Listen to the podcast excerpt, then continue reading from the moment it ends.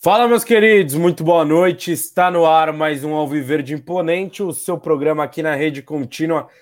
Tudo sobre o Palmeiras, tudo sobre o nosso querido Alviverde Imponente, é, para a gente falar da Supercopa do Brasil do fim de semana, para a gente falar da Recopa Sul-Americana que temos no meio da semana, é, possível volta de Dudu, que circulou bastante hoje aí, um story dele voltando para o Brasil, o time dele lá num não colocou ele na, na lista da Champions. Então vamos ver que, que Nino Cirilo traz para a gente a respeito de Dudu. Mas primeiro, vamos dar meu boa noite, meus queridos. Boa noite para você que nos acompanha. Já chega dando like, chega comentando. A gente dá moral para você aqui. Pedrão, muito boa noite, meu amigo. Boa noite, Caio. Boa noite, Nino. Boa noite aí a todos palmeirenses. Vamos aí para a terceira edição desse nosso programa. E meu destaque vai para o jogaço de ontem, jogaço da Supercopa. Palmeiras e Flamengo fizeram uma final digna, uma final digna de Palmeiras e Flamengo, digna de duas equipes que hoje são as melhores do futebol brasileiro. Então a gente vai falar bastante aí desse jogão.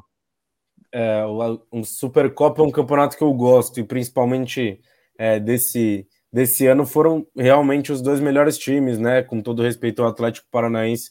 Ano passado, Atlético Paranaense e Flamengo não foi não foi um daqueles jogões igual foi, foi no fim de semana. Nino Cirilo, muito boa noite.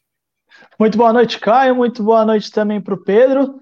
O meu destaque inicial fica por conta do retorno do Luiz Adriano. Ele que, inclusive, havia feito o teste da Covid-19 no sábado à noite, por volta da meia-noite. É, foi testado negativo. Havia-se até a especulação que ele poderia, inclusive, ser relacionado para o jogo ontem, mas o Palmeiras adotou cautela, né? Acreditou que o fato do atleta não ter treinado poderia influenciar no seu desempenho no jogo e, consequentemente, o atleta chegou ontem em Brasília, hoje treina e, pelo que o Abel Ferreira falou ontem na coletiva pós derrota para o Flamengo, dá indícios de que o Luiz Adriano vai começar entre os titulares. É uma, é uma das lideranças técnicas do time, né? É, vamos ver, o Palmeiras quis tratar internamente o fato dele com a Covid, ter saído de casa já infectado para levar a mãe no, no supermercado, no shopping. Então vamos ver qual é a, a, postura que o Palmeiras e o Abel adotam com o Luiz Adriano. Um pouquinho mais para frente a gente fala dele, mas acho que não tem como começar o programa de outra forma que não falando do jogo de ontem, né? Como o Pedrão já adiantou aí, um jogaço entre Palmeiras e Flamengo, os dois melhores times realmente do Brasil e mostrou que no futebol brasileiro ainda temos jogos bons, né? É, por mais que seja com, com menos frequência, mas foi um jogo muito bom. Eu gostei muito da postura do Palmeiras é, e muitos, muita gente falava que o Palmeiras ia retrancar, que o Flamengo ia amassar, e não foi bem isso que a gente viu durante todo o jogo, né, Pedrão? É, cara, como você disse, foi um jogaço. É, muito acima do, do que eu estava esperando. Eu imaginava assim uma partida pouco mais truncada, principalmente também pelo forte calor, né, que fazia lá, lá em Brasília. Mas o Palmeiras surpreendeu muito. Eu achei que uma partida bem interessante de analisar é, até onde pode chegar esse time do, do Abel Ferreira, porque tem muita variável durante o jogo. Foi um Palmeiras que soube se defender, soube contra-atacar quando precisou pôr a bola no chão, quando tomou a virada. Conseguiu criar, conseguiu volume de jogo. Então, é, acho que foi um grande teste assim, para o Palmeiras, mostrou que realmente o time está pronto para quem estava é, em dúvida se o Flamengo ia amassar o Palmeiras, se o time do Palmeiras é isso, é aquilo, não. Acho que é uma equipe que o Abel tem o controle e que pode mostrar muito mais aí durante essa temporada. É, o Palmeiras é, bateu de frente com o Flamengo, né? O Flamengo que é, indiscutivelmente tem o melhor time do Brasil aí por conta também do que conquistou nos últimos anos, mas o Palmeiras mostrou sua força e mostrou que dá para bater de frente com o Flamengo e que dá para encarar o Flamengo de peito aberto, né? Digamos assim.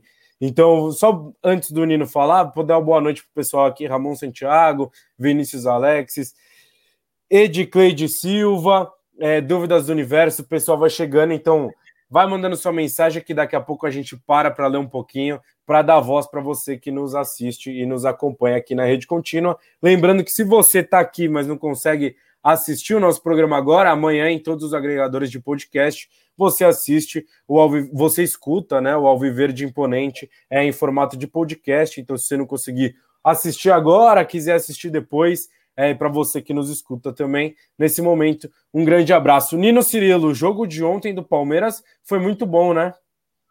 Sim, sim, o Palmeiras jogou muito bem e acredito que isso tem muito a ver com o que a gente pode esperar do Palmeiras em 2021.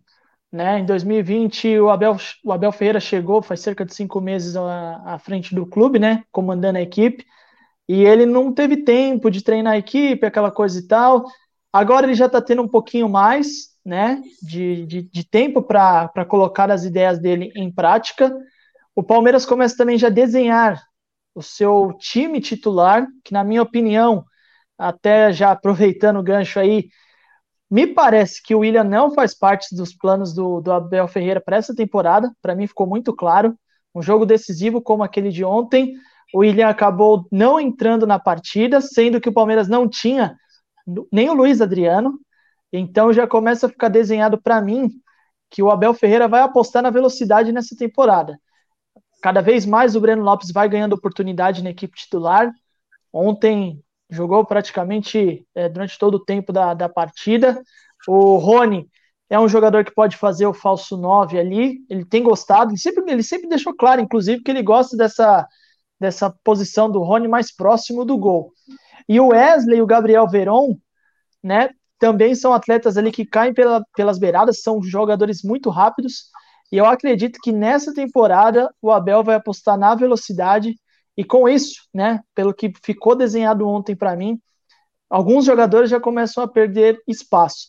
E dentre eles, é, se a gente analisar o primeiro tempo, os dois volantes do Palmeiras, muito pesados. E quando entrou a molecada, o Palmeiras ficou mais leve. Então, isso também é uma coisa que, com o tempo, vai acontecer essas mudanças. Se não acontecer, algo de errado está tá rolando lá nos bastidores, né? Mas acredito muito que o fato do Palmeiras ter jogado melhor é a forma como o Abel desenha esse 2021 do Palmeiras.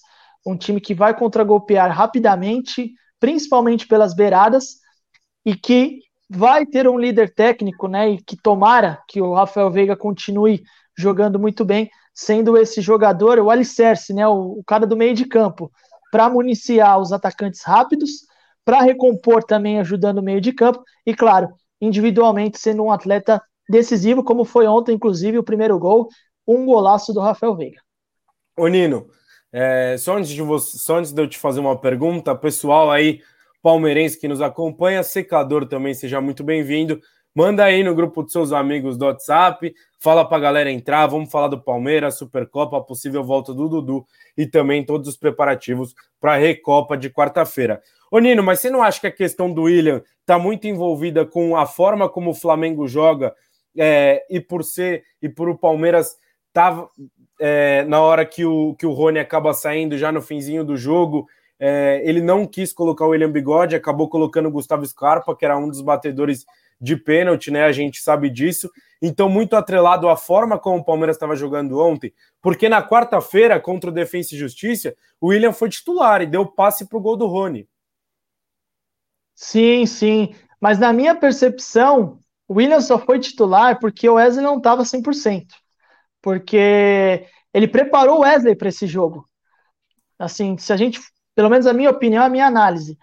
O primeiro jogo da, da Recopa Sul-Americana não é o jogo mais importante. O jogo mais importante era o de ontem e agora passa a ser o de quarta, porque são os jogos que definem o título.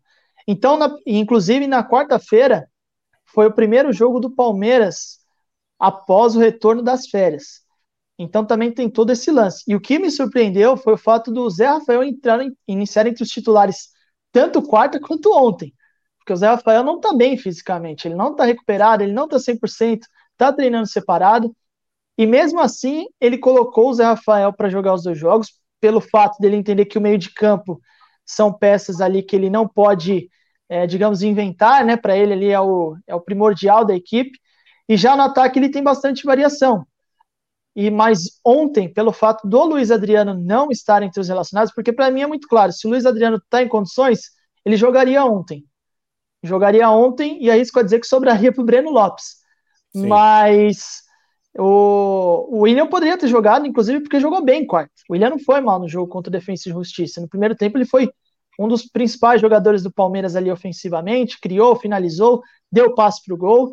E já ontem ficou meio esquecido. Concordo em partes com você em relação ao sistema de jogo do adversário, mas é, em relação à técnica e qualidade, tudo bem, o William não vive um dos seus melhores momentos, mas começou a perder espaço na equipe. E isso me preocupa. É, eu concordo com você na questão de que ele preparou o Wesley para domingo. Acho que isso ficou muito claro. E para mim também ficou muito claro que o Wesley não estava 100% no domingo.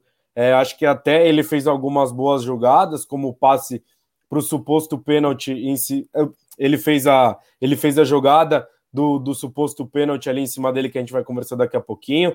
Deu o passe para o Breno Lopes, que driblou o goleiro ali e o Diego acabou tirando em cima da linha. Mas ficou muito claro, eu achei ele muito lento. Achei ele muito lento no, no, é, no jogo, perdendo muita bola e daí tendo que fazer faltas. Até chegou um momento da partida que eu fiquei preocupado, porque ele já tinha o cartão amarelo e fez duas ou três faltas ali. É, em relação ao meio-campo, Pedrão, a gente até conversou um pouquinho depois da partida, mas para mim era muito claro que ele tinha que ter começado com Danilo e Patrick de Paula. Eu não sei como é que era a situação do Patrick de Paula, porque acabou nem entrando na partida de ontem, é o que foi muito surpreendente para mim, porque ele para mim foi o principal jogador do Palmeiras no segundo tempo contra o Defensa e Justiça depois que entrou junto com o Danilo. E ele coloca o Gabriel Menino também no segundo tempo, que tá, o Gabriel Menino tá uma perna danada.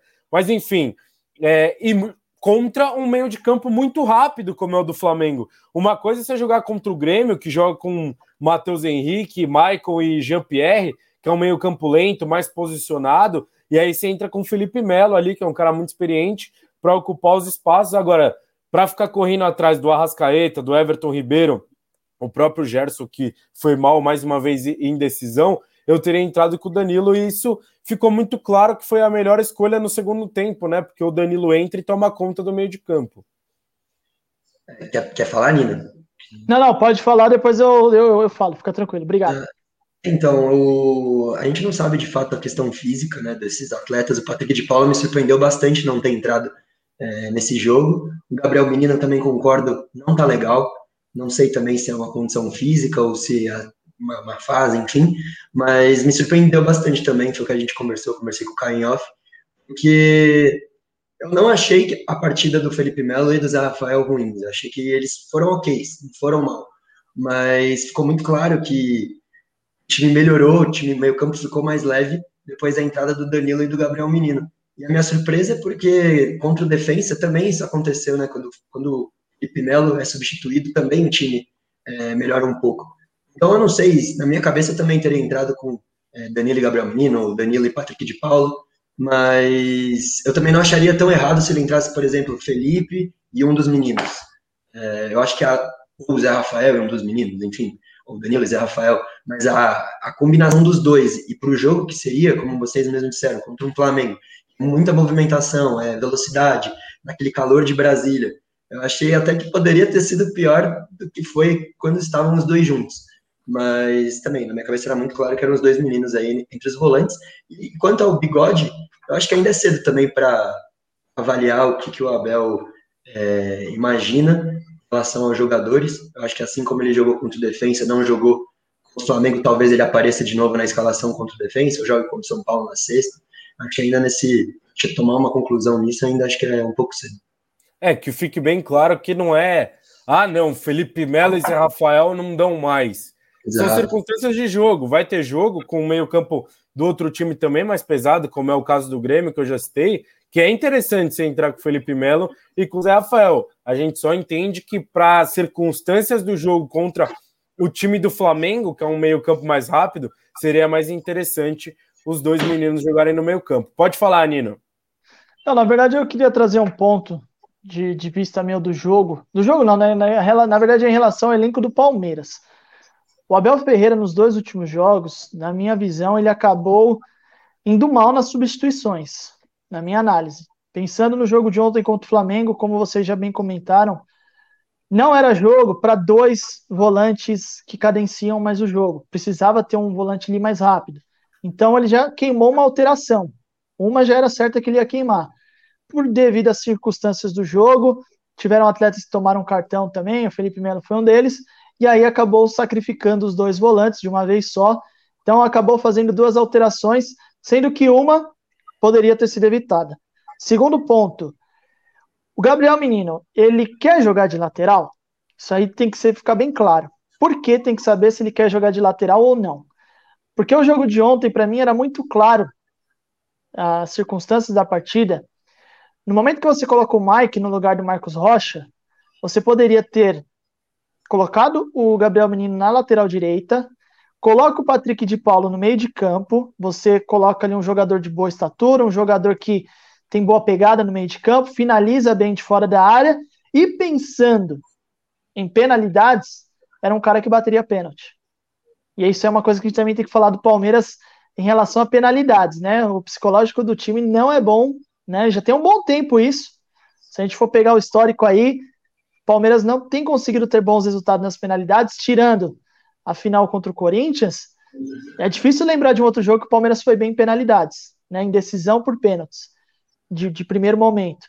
Então, assim, precisa ficar claro e definido isso, porque numa circunstâncias dessa do jogo, você faz uma mudança, você não perde o Gabriel Menino, que é um bom jogador, você melhora o seu meio de campo e você também teria a qualidade do Gabriel Menino pela lateral. Não que o Mike foi ruim, não acho. Inclusive, acho que o Mike entrou bem na partida, marcou bem, apoiou bastante e apoiou bem, criou bastante jogada por ali pela lateral, fez bons cruzamentos. Ele foi participativo. Infelizmente, foi ele o cara que errou para, na sequência, o Flamengo ganhar o jogo.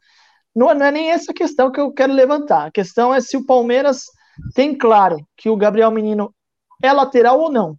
Porque dependendo da condição do jogo, ontem ficou bem claro se o Patrick de Paula está no jogo ontem, na minha visão, ou ele bateria o primeiro, ou ele fecharia a sequência. Acho que mais provável fechar.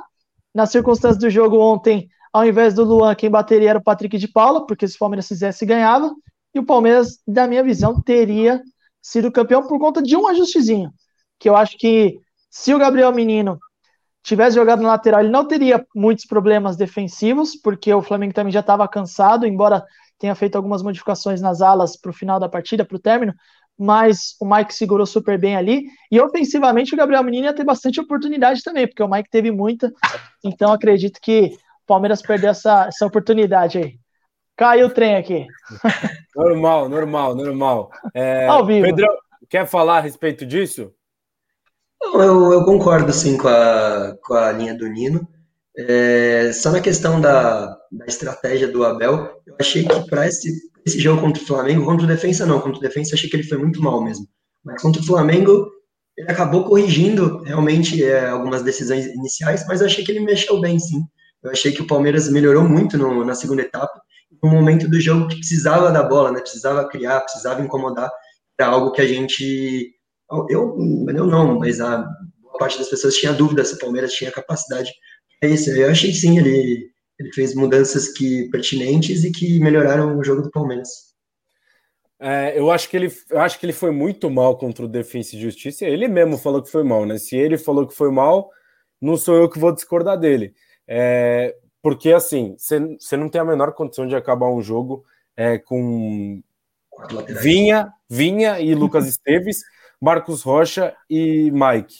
É, desses três, do, do Marcos Rocha, do Mike e do Esteves, você ter dois em campo já é um absurdo. Quanto mais três. É, eu não sou muito de ficar queimando jogador, mas o, o Lucas Esteves ele não pode entrar, cara. Ele não pode entrar. Ele não pode entrar no, no jogo. Não dá. Não dá. É uma, é uma diferença absurda. Então dá, dá para perceber. Aí ele melhora a própria, o próprio erro dele, é, colocando Danilo e Patrick de Paula. Só que na, eu, no domingo, quando eu acordei e vi a escalação, eu falei, pô, Felipe Melo e Zé Rafael de novo, sendo que na, na quarta-feira já tinha passado um aperto. Sofrida. Então acho, acho que ele errou na escalação. Não acho que os caras foram pessimamente mal. Não acho. Eu acho que os caras foram ok. Eu acho que dava para ter ido bem melhor, porque o Palmeiras fez uma partida muito boa. O Rafael Veiga fez uma partida muito boa, controlando o jogo, cadenciando quando era para cadenciar, acelerando quando era para acelerar, buscando espaço. O Rafael Veiga, é, eu falo isso sempre. Antes, ele errava muito. Ele nunca foi um cara de pipocar. O Rafael Veiga nunca pipocou, mas ele errava muito. Não se esconde do jogo. Então, agora que ele tá com confiança lá em cima, ele aparecendo muito, ele cria muita oportunidade. O gol que ele fez, o primeiro gol, é gol de craque. Ele não é craque, mas é gol de craque. E aí também dá para a gente começar a pensar um pouquinho se o Rafael Veiga não merece uma, pelo menos uma chance, uma oportunidade é, na seleção brasileira. Eu acho que não é exagero, porque é, é o meia que vem jogando mais bola no futebol brasileiro, junto com a Rascaeta. O Arrascaeta é uruguaio, obviamente não pode para a seleção, mas o, o, Rafael Veiga vem jogando muito bem. É, para a gente finalizar essa questão do jogo em si, para depois a gente falar da, das outras questões, eu queria saber de vocês se vocês acham que eu estou exagerando numa chance para o Rafael Veiga na seleção. Eu acho que não. Eu acho que a temporada passada, 2020, dele foi absurda, muito boa mesmo, principalmente no final, né? Na chegada do Abel, na verdade, quando o Abel chegou, é, ele transformou, ele, ele transformou o Veiga nesse, nesse meio que a gente talvez tanto quisesse. E eu nem acho um articulador, assim, aquele 10 clássico. Eu acho mais ele uma pegada.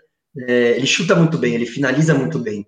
Então, ele, ele sendo um meia que pisa na área, e, consequentemente, é, vai fazer gols, vai dar assistência. Só que de uns tempos para cá, um mês, dois meses, ele também começou a ser esse articulador. Ele começou, foi o que o Caio falou, a cadenciar quando precisa cadenciar, acelerar quando precisa acelerar. Hoje ele, ele dita o ritmo assim, do, do Palmeiras. E claro, se ele continuar nessa, nessa, nessa tona, ele vai, merece sim uma, uma convocação. A gente pega os, hoje os meias da seleção, a gente não precisa entrar agora nesse mérito, mas não é nenhum absurdo é, o Veiga tá lá jogando esse futebol. É que é, é difícil a gente avaliar, é, vai ser sempre assim, um cara que joga muito bem no futebol brasileiro, mas ele joga bem aqui no futebol brasileiro, né? Mas eu acho que não, se a gente não olhar para o melhor meia em atividade, que é o Veiga, junto com a Arrascaeta, o Arrascaeta é uruguaio, se a gente não olhar para isso, realmente não serve nada aqui no futebol brasileiro. O Everton também é um cara que, para mim, merece ser titular da seleção. É. Pode ferir o Alisson, enfim, mas hoje o momento do Everton é muito melhor. E seleção brasileira é momento. Então, só que aí cabe a discussão. Será que um goleiro da futebol brasileiro um goleiro do futebol europeu? Mas eu acho que se a gente não olhar para os jogadores daqui, não olhar para o Everton, não olhar para o Veiga, não vai servir para nada o futebol daqui. Então, acho que é mais ou menos essa linha. Acho que merece. O Everton não ser goleiro titular hoje da seleção brasileira é um absurdo para mim. Juro, pelo que ele vem, vem defendendo eh, temporada passada, retrasada, 2018, foi muito bem. 19, bem. 20, muito bem. 21 começa muito bem. Então, é uma, é uma sequência, mas a gente sabe como é o Tite, né? Ele vai levar o Paquetá para a seleção brasileira. É, e aí, Nino Cirilo? Concordo. É, em relação ao, concordo em relação ao, ao Everton. Acho sim que o momento dele é melhor que dos dois goleiros que costumam ser convocados ao lado dele. Dá, inclusive, para ser titular, né? E com relação ao Veiga, eu acredito que sequência. Se ele tiver uma sequência boa, ele começa sim a ter essa possibilidade. Mas, se tratando de meio campo da seleção brasileira, eu acho muito difícil, porque se a gente puxar um histórico recente, Bruno Henrique teve uma fase brilhante no Palmeiras, não foi convocado. Aí também, se a gente pegar o gancho do Dudu para jogar no ataque, também foi dois anos seguidos melhor jogador do Campeonato Brasileiro, nunca foi convocado. Então, se a gente for levar em relação a critério, mérito, esses detalhes, é, as chances do Veiga nesse momento, infelizmente, são pequenas.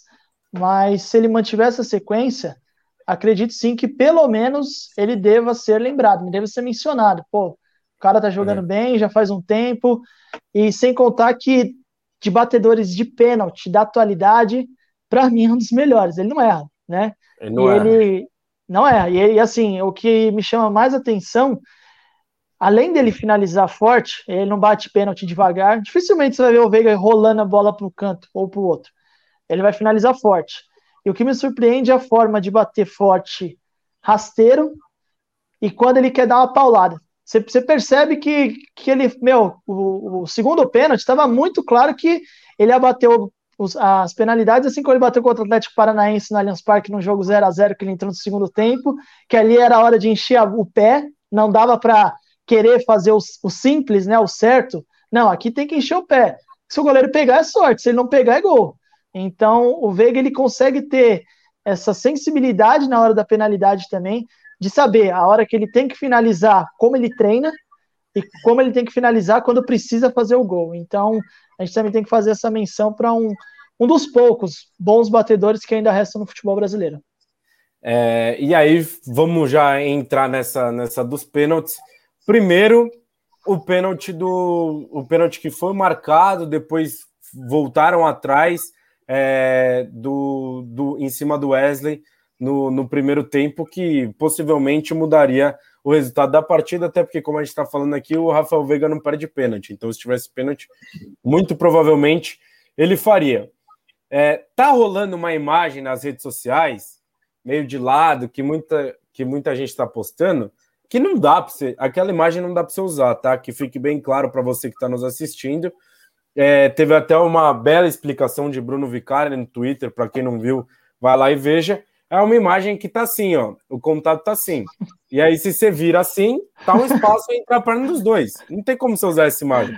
Você tem que usar a imagem de lado, de cima, bem, bem na linha ali. É, até passaram algumas vezes do, durante a transmissão. E aí, é, era o Salvio, né, que estava comentando, mudou umas 350 vezes de opinião ali. É, eu queria saber de vocês, a opinião de vocês, se foi pênalti, se foi fora da área. Essa bomba aí pode começar com o Nino. ah, o B.O. Ah. Cara, sendo bem sincero, eu acho que não foi. Porque, assim, quando o VAR vai muito mal, a gente tem que cornetar, tem que criticar. Na minha visão, ontem o VAR acertou, e inclusive, não só em relação à agilidade, mas em questão à transparência. Porque a imagem que eles congelaram lateral, eles mostraram por um outro ângulo também. Então, ficou muito, ficou muito claro, a não ser que é, sejam frames completamente distintos, mas é, é muito difícil, é muito difícil isso ter acontecido, porque aí também já entra a ética do, do ser humano, né? Então acho que a questão não é essa, ninguém está lá também para querer prejudicar ninguém. Eu acho sim que foi fora da área. No primeiro momento, eu fiquei até com a dúvida se, tinha, se tinha sido falta. Estava assistindo o jogo com meu pai, e como ele tinha acabado de expulsar o Abel, e a hora que caiu no chão lá, ele já correu para a marca do pênalti. Eu falei: bom, o juiz está dando aquela juizada, né? Querendo cadenciar o jogo, expulsou um cara aqui, aí num lance duvidoso já dá um pênalti, porque assim, muitas faltas parecidas com aquela no meio de campo, ele não deu nenhuma. Tivemos alguns contatos daquele. O critério do Voaden é não, não ter critério. Foi, foi confuso, não existiu. Não. Então, assim, é. quando o jogador caiu e ele correu pro pênalti, eu falei, ah, tá compensando. Porque na minha visão, o contato, inclusive, tinha sido da parte superior aqui, para cima do joelho, né? Com o joelho, coxa. E aí, quando congelou, quando mostrou a imagem que realmente foi um trançapé ali, opa, realmente houve a falta, então ele não foi mal. Aí a questão dele ter dado pênalti e ter sido corrigido, eu acho que o VAR dessa vez foi assertivo e a gente não tem por que criticar na minha opinião, né? Mas agora quero ouvir vocês aí. É, não, eu tô com você nessa, nessa do VAR. Acho que o VAR acertou na imagem que é paralisada pela TV mesmo, que não é essa que, que eu falei anteriormente. Realmente o pênalti ocorre fora da área. É, o pé, a pontinha do pé do Wesley até tá na linha mas o contato é um pouquinho para cima do tornozelo. Então, é, foi realmente fora da área. E aí, torcedor palmeirense, é, muito natural, que já tem mania de perseguição, é, e a, o Ramon Santiago até fala: por que, que o Voaden não foi no VAR? Pelo seguinte, é, esse tipo de lance, o Voaden não precisa ir no VAR. É como é igual o impedimento. Então não faz sentido ele sair de dentro do campo para ir ver se foi dentro ou fora da área, sendo que tem cinco caras dentro da cabine lá no ar-condicionado, é, com 10 mil telas na frente, para falar se foi dentro ou fora da área. Para fazer só isso, né? É, para fazer só isso. Fala, Pedrão. Eu também acho que não foi, mas concordo também que a, a arbitragem, a atuação do Adem, uma arbitragem muito confusa e muito chata, né? Vamos, vamos combinar. Não acho que ele errou, nem acertou, mas é, é o jeito dele. Não, é um cara que ele quer aparecer, né? Então isso, isso é algo que me irrita bastante. Mas quanto ao pênalti também, acho que não foi. Eu até achei que o VAR foi rápido né, nessa situação. definiu rápido o lance, falou não foi, não foi, pronto, não teve reclamação e segue o jogo. É, em relação à arbitragem do Vaden, só para eu fechar rapidinho aqui, depois, se vocês quiserem falar alguma coisa, mas eu não gosto também, acho que é um cara que quer aparecer, é, ele tem que entender que ele é árbitro, ele não é, ele não é o cara que tem que aparecer no espetáculo, espetáculos e os protagonistas são os jogadores, então ele vai, fica gritando, é, aí o cara não pode falar nada para ele que já toma cartão amarelo. É, é, um jogo muito falado. O time do Palmeiras é um time muito pilhado, a comissão técnica do Palmeiras é muito pilhada, a, o banco de reservas do Flamengo é pilhado, os jogadores do Flamengo também reclamam pra caramba, então não é fácil. São dois times muito pilhados que reclamam muito. E aí acho que ele tem que saber conduzir. É, acho não é a primeira vez que ele teve problema com o Abel, né? No jogo com o São Paulo, e aí o Voaden, na questão do pênalti em si, que foi a reclamação firme do Abel, ele, é, ele teve razão. Mas aí ontem achei que a expulsão do Abel. Primeiro, o Felipe Melo toma o, o cartão amarelo por uma falta que ele não dá do Rafael Veiga. E depois, por com toda a razão do mundo, o time inteiro do Palmeiras reclama no pisão que o Diego deu em cima do Wesley, que foi uma falta clara na frente de todo mundo. Ele não deu amarelo porque ele não quis, ele já tinha dado amarelo para o Wesley anteriormente. Vocês querem falar alguma coisa a respeito disso ou podemos seguir? Só um. Também queria ouvir de vocês. É... Acho que, se não me engano, a quarta expulsão já do Abel, não foi? Desde que ele chegou ao Palmeiras? Eu, sei, eu vou puxar aqui, eu tinha separado. Ele, ele foi expulso aqui. contra. Ele foi expulso contra o Ceará, contra é. o São Paulo, ele foi expulso, né? Não, é, ele foi expulso, ele foi expulso. Ou, é, ele foi expulso, acho que contra o São Paulo. Eu tô, tô pegando aqui, tem a, a relação aqui de, de todos. É, porque, cara, eu acho que.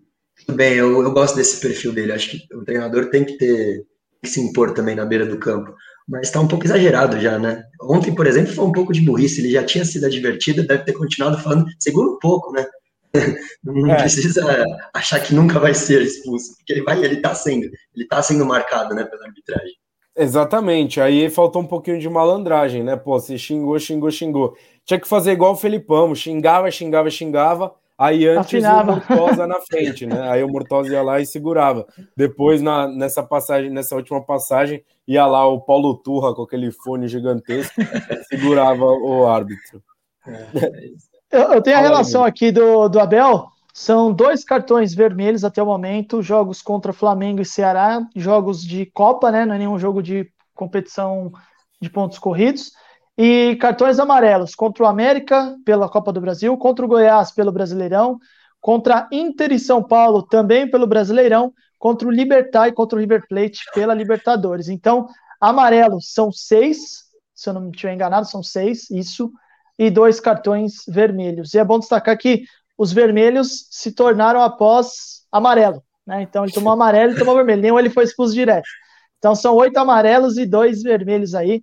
E assim, é, o Warden foi, se a gente for analisar, não, não teve tanta coerência assim na forma de, de levar o jogo em relação às faltas, mas a expulsão do Abel foi muito bem. Né? Ele advertiu verbalmente, ele amarelou, e aí depois não tem o que fazer, né? Você tá ali tentando, né? Claro, tem o lado do Abel, as justificativas dele, de que o árbitro estava indo mal e tudo mais. Mas o árbitro também não poderia ter todos os motivos. A gente chega aqui hoje, na primeira falada do Abel, o Voaden lá já dá um vermelho, né? Por conta dos resquícios passados. Então o Voaden foi muito profissional, fez o que tem que ser feito, como manda o manual, não quis tolerar, não quis ponderar. Aí também é, cabe ao árbitro, como vocês falaram, é, saber dar esse, essa margem, né? Saber tolerar, conduzir melhor as coisas. Ele não foi muito preparado para conduzir nada com o Abel Ferreira, mas ele fez o manual, cumpriu ali o, o manualzinho, pô, reclamou, advertência, reclamou amarelo, reclamou, tchau, e aí não tem o que fazer.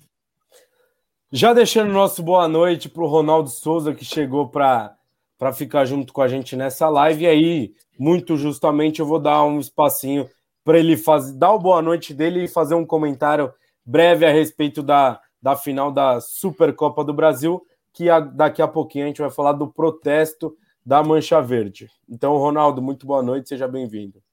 Obrigado, Caio. Boa noite para você, boa noite para o Pedro, boa noite, Nino, boa noite toda a galera que interage, está conosco aqui no nosso canal Rede Contínua e no nosso programa Alviverde Imponente. Desculpa pelo atraso, eventualmente tive um problema aí e não conseguia chegar às 21 horas, mas é sempre um privilégio estar na companhia de vocês. Falando sobre a partida, eu, eu vejo muitos fatores positivos, claro, vejo muitos, muitos e muitos mesmo. Surpreendentemente, eu acho que foi uma partida acima da média do futebol brasileiro. É, foi uma partida muito interessante. Se eventualmente eu não fosse palmeirense, eu ia adorar ter assistido essa partida de uma forma de, de, com os olhos de neutralidade, né? Eu acho que foram duas equipes que proporam bem a partida. O Flamengo sempre levando perigo à equipe do Palmeiras, seu ataque bastante incisivo, bastante agudo, jogadores de qualidade e o Palmeiras muito bem armado taticamente. Me surpreendeu é, a intensidade do Palmeiras e principalmente a forma que o Palmeiras conseguiu o gol. Que de fato, provavelmente vocês falaram aqui, que golaço do Rafael Veiga.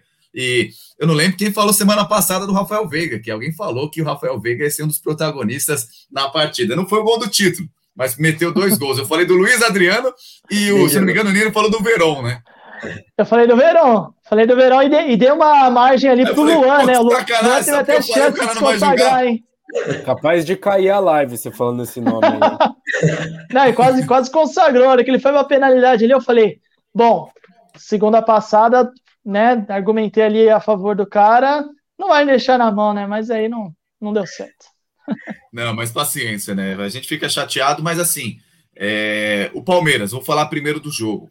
É, me agradou bastante, taticamente, a organização do Palmeiras. No primeiro tempo, vou ser sincero, cornetei o Abel. Não gostei da formação do meio-campo. Achei pesado Felipe Melo juntamente com o Zé Rafael. Tanto que o time cresceu muito de produção no segundo tempo com a entrada do Danilo, que fez uma parte das, independentemente de ter perdido o pênalti. Então, assim, é, no contexto geral, o Palmeiras foi melhor na partida, mas foi muito equilibrado. O Palmeiras teve mais chances, teve mais intensidade. Se a gente olhar em termos de finalizações, o Palmeiras teve muito mais finalizações ao gol. É, apesar da belíssima partida do Everton também, porque sim, o Flamengo é um time mortal, um time muito bom, muito competente, mas de fato a arbitragem também comprometeu. Eu não sei a opinião de vocês, é, até peço desculpa mais uma vez, porque eu não sei se vocês falaram sobre os lances polêmicos, é, que aqui foram citados provavelmente, mas que aconteceu. Para mim foi pênalti, para mim foi pênalti. Na hora fiquei com a sensação que não foi. Eu falei, olha, ele vai anular porque eu acho que foi fora. Depois, analisando bem friamente, eu achei que foi, mas o que me causa maior estranheza foi a eficácia e a rapidez da análise do VAR, que demora tanto. Se a gente fazer um comparativo de bate-pronto aqui numa jogada paralela, demoraram 3 a 4 minutos para analisar se a bola do Everton entrou ou não naquele, naquela belíssima defesa que ele fez no final do jogo. Então, não existe só uma maneira polêmica de você minar um adversário. Cartões amarelos, faltas, então assim, me desagradou demais a arbitragem do Leandro Voaden. Não gostei, não gostei, já era uma preocupação antes e se confirmou. Entre outras coisas que, de fato, é, me desagradou no decorrer da organização do evento. A torcida, até a torcida me desorganizou, você via os convidados todos flamenguistas, então você vê que era praticamente como se fosse feito um evento que o Palmeiras era um coadjuvante. E no campo não foi um coadjuvante. O Palmeiras foi gigante, foi melhor na partida. E um torneio amistoso, eu acho que valeu também para mostrar o poderio ofensivo que o Palmeiras pode jogar muito bem, sim, é, diante de adversários de um grau de futebol acima do que o normal dentro do, do nosso cenário nacional. Boa, vamos falar do, do protesto. Hoje a Mancha Verde emitiu uma nota é, fazendo um protesto pedindo a saída do Luan, dizendo que créditos e é outra, isso são vários tópicos, tá? A saída do Luan, dizendo que créditos acabam, criticando bastante a diretoria. Eu não vou falar tudo que eu penso a respeito desse protesto, porque é, eu prefiro ficar um pouco mais tranquilo, mas me desagrada de um tamanho absurdo essa nota é, emitida no dia de hoje. Eu queria saber opiniões de vocês. Imagino que deva ter divergências de opiniões nesse assunto, mas eu, particularmente, detestei a nota emitida hoje. Achei completamente desproporcional. É, acho que tem uma final quarta-feira. Acho que erraram o timing da nota. Acho que uma coisa é você pedir a saída do Luan, que é um cara que eu não suporto mais. Eu já falei isso aqui várias vezes.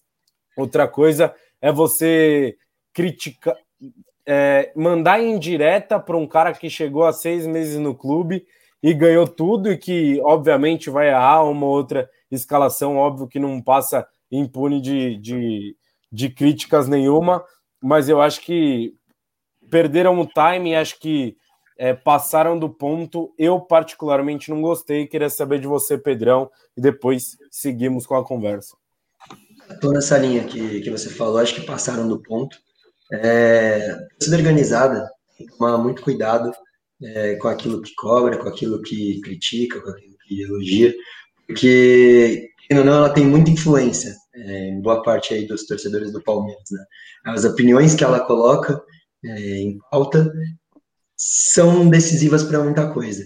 E, e aí você tem que tomar cuidado, porque eu achei também totalmente fora de time é, esse protesto. Eu entendo é, a parte do Luan, por exemplo, é um cara que realmente acabou o ciclo dele no Palmeiras, é, é um cara que, como profissional mesmo, eu acho que ele já poderia repensar é, em, em, sair do clube, porque já está desgastado, isso é, isso é um fato. Mas até a forma como criticaram o Luan, é, hoje ele está ameaçado de, de morte. É, eu acho que é um exagero é, sem tamanho, a galera é, acaba confundindo as coisas. Então, eu vou nessa linha, eu vou na linha de que é um exagero mesmo, não, não tá errado é, da nossa torcida organizada. Cara, só para só não, não ser também, acho que injusto, deve ter gente que não, não conseguiu ver o protesto da, da Mancha nas redes sociais. Então, enquanto a gente vai comentando, eu vou colocar ao lado aqui e aí vocês me, me falem se, se vocês estão conseguindo ver ou não, tá? Porque acho que, que é importante ter essa ter, ter a nota aqui do lado. Então, é só para só para deixar aqui, acho que, que dá para ler. Eu vou tirar os, os banners para não ficar na frente de, de, de vocês. E aí a gente continua falando a respeito disso. E agora, Nino Cirilo, pode falar, fica à vontade. Cara, eu achei. Tô com vocês, tá? Achei muito fora de time, muito sem necessidade. Palmeiras vem de uma temporada que ganhou tudo. Palmeiras ganhou tudo. Aí na primeira final que não vence, já começa a cobrança, já começa a pressão. Parece que tá tudo errado, que o time não. Calma, gente, não é assim. Futebol, né? Tem aquele ditado que os próprios atletas, dirigentes, todo mundo que é envolvido no meio do futebol fala: você mais perde do que ganha. E isso é verdade.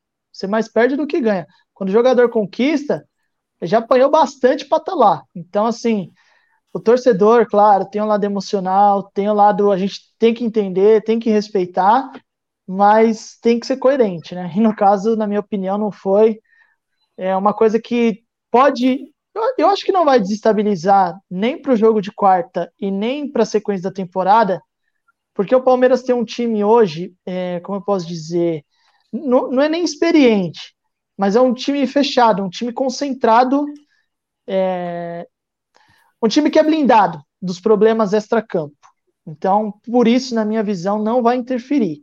Mas se a gente pegasse um Palmeiras aí de 5, 6 anos atrás, esquece. Palmeiras entraria quarta-feira, jogando no seu estádio com 30 mil pessoas pressionado no primeiro toque de bola e, consequentemente, poderia afetar o desempenho da equipe.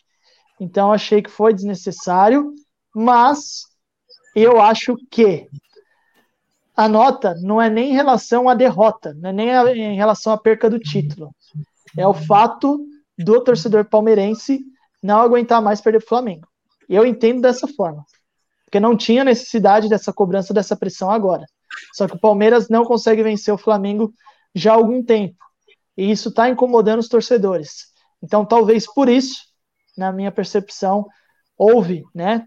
Tiveram a intenção de, de expor essa nota, mesmo né, não sendo no momento tão certo aí na minha, na minha visão. Estou com vocês.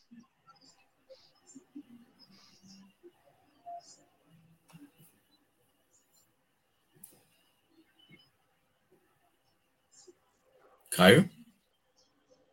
Ronaldo, vamos mandar ver aí, ó. Posso falar? Não, Fala, eu, eu, eu, eu, eu, caio. É, então, eu percebi que ficou, ficou um momento de silêncio, né? Mas, ô, ô, Nino, eu, eu discordo um pouco de você, amigão. Porque eu acho que, na realidade, é, tem um pessoalzinho aí que acho que vem pelo Rodrigo Caio, vem pelo Diego Alves. Amigão, cuidado, hein? Você tá vindo por muitos amigos aí, tem que tomar cuidado com outras coisas. Eu jamais ia perder meu tempo aqui numa live de outro time, mas tá tudo bem. Obrigado pela audiência. É, sobre essa questão, eu penso da seguinte maneira: eu acho que assim, é, o, o Luan vem de muitos erros, né? Ele vem de erros na Libertadores, é, no Mundial. Na Libertadores faz de 2018, né? Também teve erros. 19 contra. Não, não lembro quanto foi. 19 contra o Grêmio. Contra o, foi Boca. Contra o Grêmio. É verdade. Eventualmente, nos jogos decisivos, ele foi muito mal. Então, assim, é um cansaço. É um cansaço natural do torcedor. E, e, e eu entendo isso. E o que eu não, que eu não aprovo, de forma nenhuma, fizeram de, de mostrar o telefone dele, de divulgarem, compartilharem. Isso é uma palhaçada, cara. Isso é uma falta de respeito. Você quer cobrar o cara como profissional, CNPJ? Você cobra. Você cobra ele dentro de campo do CPF, o cara tem uma vida fora, o cara tem uma família, o cara tem N coisas. Isso aí, qualquer cidadão de bem merece o maior respeito do mundo. E eu tenho o maior respeito pelo Luan. É, eu acho que é um jogador que não é um craque, mas é um cara que, para mim, hoje, eventualmente, é, não deveria ser titular do Palmeiras e não deveria ter batido o pênalti. Eu acho, até dentro da minha concepção, eu imagino que era uma coisa meio que aberta a possibilidade de, de, de ordem de, de bater o pênalti. Então, naturalmente, acho que quando ficou aquele cenário, o Palmeiras tinha dois pênaltis à frente, eu tenho certeza que ali rolou. Vai lá, Luan, vai lá agora que é o seu momento de você dar uma consagrada aí e limpar sua barra com a galera. Só que eu acho que foi uma maneira até de expor um pouco mais ele. E, naturalmente, eu acho que ele sentiu a pressão. E isso ele vem demonstrando em jogos decisivos, porque ele é um jogador técnico, ele é um jogador que tem suas qualidades. Que ele, de fato, ele treme em algumas eventuais situações. Então, eu acho que o melhor cenário era agora, o Abel Ferreira, amigão, você está muito exposto, a torcida está no teu pé, porque futebol é o momento. Então, daqui dois, três jogos, o torcedor do Palmeiras não vai lembrar mais disso. Vai, vai lembrar, se ele voltar a errar. Mas se ele ficar lá no banco de reservas um tempo, coloca lá o Imperiur, o Kusevich, o garoto Renan. Então, naturalmente, isso vai até preservar um pouco do, do patrimônio do clube, que é o jogador. Quanto ah, o, o, que eu disse que eu discordo um pouco de você, Nina, é que o torcedor do Palmeiras não está dando muita importância para esse campeonato, não. E eu vou falar isso por mim também. E eu posso até enaltecer a outra situação. Se o Palmeiras for campeão na quarta-feira, não sei a opinião do Pedro e do Caio também, para mim, ganhou o jogo legal. Claro que eu quero que o Palmeiras ganhe. Mas eu não vou comemorar, não vou soltar fogos. Para mim é um torneio que até desnecessário, para ser sincero, os dois. Ainda mais num cenário onde que a gente vê é, um, uma, um calendário tão difícil, eu vejo praticamente como é um torneio de início de temporada, para abrir temporada, para testar jogador, do que propriamente uma importância, um grau de importância. Tenho certeza, se você perguntar para o torcedor é, palmeirense, você prefere ganhar o campeonato estadual, que já não tem o mesmo valor, ou ganhar esses dois torneios, eu prefiro ser campeão paulista, por exemplo. Então, é, eu acho que não é o cansaço em relação a perder do Flamengo, acho que muito longe disso. O Palmeiras é, historicamente, o Flamengo é freguês do Palmeiras. Ultimamente é verdade, o Flamengo tem levado a melhor nos últimos jogos. Mas o que o torcedor mesmo está cansado é de ver os erros do Luan.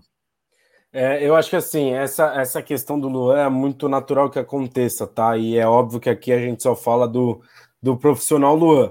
Ele não tinha que ter voltado para São Paulo, tinha que ter deixado ele em Brasília e quem comprasse que fosse buscar lá. Porque o tanto que ele falha, e o tanto que ele entregou de em momentos decisivos para o Palmeiras é absurdo. Ele não, não pode ser titular do Palmeiras. Ele não poderia ter batido o pênalti, eu concordo com você, apesar de que ele sempre bateu nas últimas decisões, isso a gente não pode negar. Mas teve vezes que ele tocou também, né? E ele, ele bateu e fez, né, na, nas últimas, mas assim, é, eu acho que por ser contra o Flamengo, tornou-se um, um título, não um título, mas um jogo importante por conta dos últimos anos. É, o Palmeiras e o Flamengo brigam muito é, pelos títulos nos últimos anos, e acho que foi um jogo de os dois conseguirem medir força um realmente contra o outro.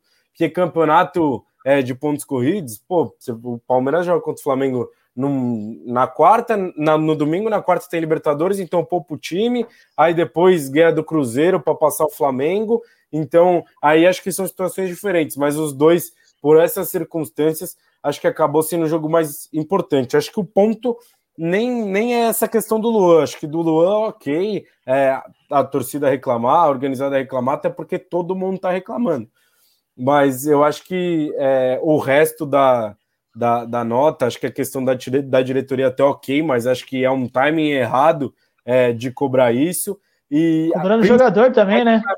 Para mim, mim, principalmente a indiretinha para Abel Ferreira, de questão de ah, créditos acabam e não sei o quê. Não. É, eu não gostei. Eu não gostei. Acho que essa questão do, do telefone dele ser vazado é um absurdo e acho que o Palmeiras tem que ir atrás até o final para descobrir quem foi é, o irresponsável que fez isso. É, acho que tem que ir até o final para descobrir. Mas é, eu não gostei dessa nota da, da Mancha Verde. Acho que errou. Acho que a, a torcida organizada é importante para o clube. Acho que dentro do estádio, o palmeirense e o clube não tem do que reclamar. A Mancha apoia muito sempre tá, tá lá no estádio, mas acho que dessa vez, como em várias outras, foi muito mal. É, algum de vocês quer falar mais alguma coisa para a gente ter um tempinho para falar da Recopa, da preparação também? Não, só queria levantar uma polêmica, só uma polêmica rapidinha. Vai, Nino. A nota né, que foi publicada hoje diz que a torcida é a única que sempre terá 100% de razão. Vocês concordam com isso? independentemente da situação no clube? Não. Acho que não. Também não. Acho que, é. acho que assim, você, você vai. Ah, o cara ir lá e tacar pedra no ônibus do Palmeiras, como foi no. Como aconteceram nos últimos anos. Ah, parabéns para organizada, tá certinha. Calma lá, né, meu amigo? Também não é assim. É... Só esse ponderamento só. Sim, é, não, acho que, acho que é importante. É, Nino Cirilo preparou uma matéria para nós, né, Nino? Sim, sim, ficou pronto a tempo. Quase que não, não vai, hein? Ficou pronto a tempo, então vamos rodar agora a matéria é, preparada por, por Nino Cirilo para a gente falar nesse restinho de programa, né? Óbvio que a gente tinha que falar da final da Supercopa para a gente falar da Recopa, que é quarta-feira, porque o, o Palmeiras é, tem mais uma decisão nesse meio de semana, então minha internet vai bambear, provavelmente pode ser que eu caia mas vamos, vamos pôr a, a matéria no ar aí para a galera assistir. É, matéria produzida, então, meus amigos, por Nino Cirilo, hein? Vamos, vamos acompanhar. Dos pés do zagueiro Luan e do meio-campista Danilo, escaparam as principais chances do inédito título da Supercopa do Brasil para o Palmeiras. Desta vez, nem mesmo as mãos e os milagres do melhor goleiro do Brasil na atualidade em mais uma brilhante atuação, foram suficientes. E olha que o Everton tratou a bola como ela merece, com muito carinho. Mas, após o 2 a 2 no tempo normal, o Flamengo venceu por 6 a 5 nas penalidades. O atual momento do Verdão não permite remoer derrotas. Já nesta quarta-feira, o Palmeiras encara outra final. Agora, pela Recopa Sul-Americana contra o Defensa e Justiça da Argentina, que também será disputada no estádio Mané Garrincha. O elenco Alviverde se reapresentou na manhã desta segunda-feira no CT do Brasiliense, já de olho na decisão, e contou com um reforço: Luiz Adriano. Após ser desfalque na Supercopa e cumprir isolamento por conta da Covid-19, o camisa 10 se juntou ao elenco em Brasília e fica à disposição para atuar na decisão. No jogo de ida, lá na Argentina, o Verdão venceu por 2 a 1, com gols de Rony e Gustavo Scarpa. E para conquistar o inédito título da Recopa Sul-Americana, basta apenas um empate. E que desta vez a vantagem possa ser um aliado para o Verdão conquistar o primeiro título da temporada 2021. Nino Cirilo, Luiz Adriano volta para essa decisão, então? Pelo que o Abel Ferreira falou após a partida de ontem na coletiva, ele deu indício sim que conta com o Luiz Adriano para iniciar entre os titulares, mas a gente só vai saber de fato, né? Poucas horas antes da partida, porque como ele ficou muito tempo sem jogar, a gente tem um bom exemplo, o Rafael Veiga, né? Que estava super bem, em alta, voando, teve a Covid-19 e acabou voltando ali, né? Até pegar o ritmo de novo, realmente influencia nos atletas de alto rendimento. Então pode ser que o, que o Luiz Adriano também tenha esse time. Caso o Luiz Adriano não inicie entre os titulares, eu acredito sim que ele entre no decorrer da partida. Eu acho sim que o Luiz Adriano vai ser utilizado na partida. A questão é se ele vai ter condição para iniciar a partida como titular. É, Pedro Rocha e Ronaldo Souza, quero saber de vocês, time ideal é, para o Palmeiras nessa quarta-feira, é, depois de todos os, os comentários que a gente fez sobre a partida de quarta passada, sobre a partida de domingo e com a possível volta de Luiz Adriano, qual seria o time ideal de vocês, começando pelo Ronaldo? Olha, o Caio, eu acho que vai alterar muito pouco. E dentro do conceito que eu imagino, eu vou imaginar também que seja a opinião do Abel Ferreira. Acredito que o Luan não vai sair do time, até por isso, então, meu palpite aqui ele permaneça no time. Então, vai vir com Everton, Marcos Rocha, Luan, Gustavo Gomes e Vinha. No meio, Felipe Melo. Provavelmente vai manter o Zé Rafael, mas eu colocaria o Danilo. Rafael Veiga, eu acho que nessa sai do time o, o Breno Lopes para a entrada do Luiz Adriano, né? Então joga com o Rony, joga também com Wesley e com o Luiz Adriano. É, pelo que eu acompanhei nas redes sociais do Luiz Adriano e tal, até da, que a, a namorada dele fez uma caixinha de perguntas é, esses dias, não pareceu que ele tá estava tão mal assim é, com a Covid. Então pareceu que ele se, se, recuperou bem. Pode ser que ele apareça, eu acho que ele deve aparecer. Mas, ô Pedro, o Abel vai teimar de novo com o Felipe Melo e com o Zé Rafael no meio de campo, você acha? Eu acho que ele troca. Eu acho que na escalação que o Ronaldo citou, eu acho que ele também não começa com o Luan. Imagino aí, não sei, talvez o Alan Periguro, o Kusevich. Ele vai trocar a dupla de volantes. Acho que até por condições físicas também. Eu imagino que ele inicia com Felipe Melo e Zé Rafael, eu apostaria em Danilo e Gabriel Menino, ou talvez aí uma possibilidade do Patrick de Paula. E do ataque eu concordo, acho que vai ser o Veiga Armando, Rony de um lado, Wesley do outro e o Luiz Adriano na frente. É, alguma informação, Nino Cirilo, de possível escalação ou só quando o Abel é, soltar mesmo? Depois eu tenho uma perguntinha para te fazer aí. Beleza, vamos lá, rapidamente. A escalação provável do Palmeiras até o momento é o Everton, Marcos Rocha, Luan, Gustavo Gomes e Matias Vinha. A dúvida, se joga Felipe Melo e Zé Rafael ou se joga Danilo e Gabriel Menino. Rafael Veiga confirmado já, né? Tá voando, né? Merece titular. E no ataque, muito provavelmente Rony do lado, Wesley do outro. E a dúvida é se Luiz Adriano vai ter condição ou não para iniciar entre, os titulares. Caso não, o Breno Lopes assume aí a posição. Esse é o provável que mais tem sido especulado, até porque ontem, pós-jogo, e hoje pela manhã, os reservas e os atletas que entraram no decorrer da partida treinaram de forma mais intensas, né? Os jogadores que participaram do jogo como titulares fizeram uma preparação um pouco diferente. Tá, Nino, só para a gente confirmar, tá? Essa não é a pergunta ainda, mas eu tô com dúvida. É, o jogo vai ser no Allianz Parque, né? Não, Mané Garrincha. O jogo será no Mané Garrincha. Então, mas mesmo com a volta do, dos jogos em São Paulo, o jogo vai ser no Mané Garrincha. O jogo está confirmado, inclusive o Palmeiras está treinando no CT do Brasiliense. Amanhã encerra sua preparação na parte da tarde, né? A previsão do Palmeiras hoje treinou pela manhã, amanhã treina pela, pela parte da tarde, né? O período da tarde, e aí se prepara, se concentra para a final na quarta-feira no Mané Garrincha. Palmeiras que segue em Brasília a força de Maurício Gagliotti nos bastidores me impressiona muito. É, Nino Cirilo, a pergunta do dia não tem como a gente encerrar diferente. Já lutaram os comentários falando mal do Luan, obviamente. Os secadores, os corneteiros vieram aqui, mas a pergunta que não para de aparecer aqui para gente é a seguinte: Dudu de volta? ele postou um story aí voltando para o Brasil, não foi inscrito lá na Champions da Ásia. E aí, Nino Cirilo? Vamos lá, a informação que nós temos até o momento, né? O Dudu não foi inscrito na Champions Asiática, né, pelo Aldo Rail. E com isso, ele acredito que tenha ganhado férias do clube, porque ele não vai participar nesse primeiro momento da temporada lá. Então ele retornou para o Brasil, inclusive postou nas suas redes sociais. Porém, né, agora vamos aos poréns, as informações que surgiram em decorrência desses, desses tópicos, né? Primeiro, o Dudu, ele tem que ser adquirido até dia 15 de maio. Então, assim, não é hoje ou amanhã que vai ser definido. O do Raio tem até dia 15 de maio para querer fazer aquisição dos direitos do atleta ou não. Outra informação que surgiu durante o dia. O Palmeiras né, informações de que o Palmeiras só vende para a equipe do Qatar se pagar os 40 milhões à vista.